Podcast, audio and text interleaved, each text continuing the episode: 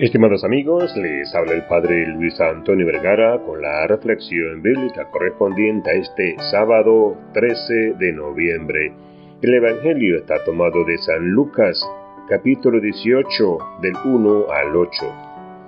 Quizás recordemos que en el Evangelio de San Lucas el Señor nos invita a orar con insistencia, poniéndonos el ejemplo del hombre que va a pedir ayuda de noche y que es atendido por haber insistido tanto.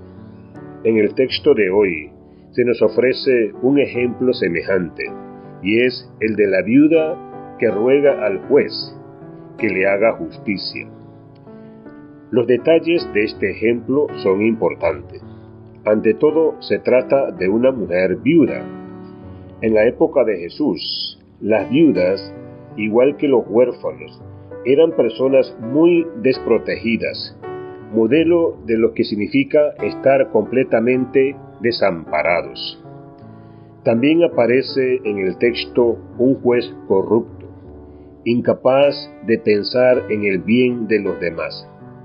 Parece que no solamente no tenía a Dios, sino que además no respetaba a los seres humanos. Jesús pone el ejemplo de una viuda que tiene que pedirle justicia a este juez corrupto. Parece imposible que la escuche y la defienda.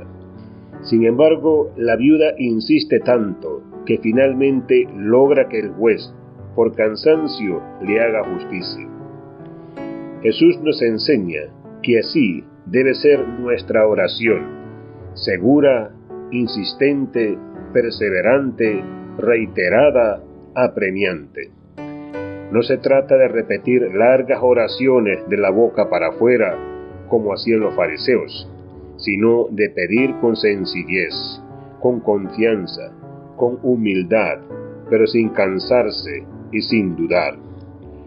Una súplica débil es señal de una fe débil, que no cree profundamente en el poder y en el amor de Dios. Además, una súplica poco frecuente muestra que en realidad lo que pedimos no es demasiado valioso para nosotros.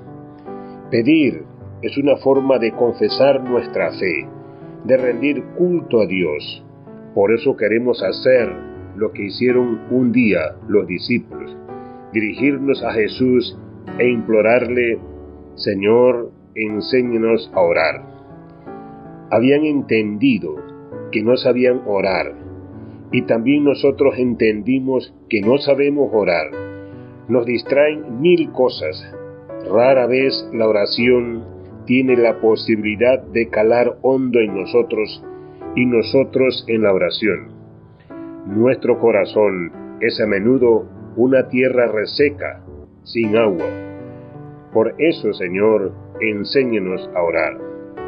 Señor, regálame la fe inquebrantable y la confianza insistente de la viuda desamparada. Ayúdeme a reconocer con humildad que tú eres el Padre Providente, que dependo de ti y que sin ti nada puedo lograr. Que Dios les bendiga a todos.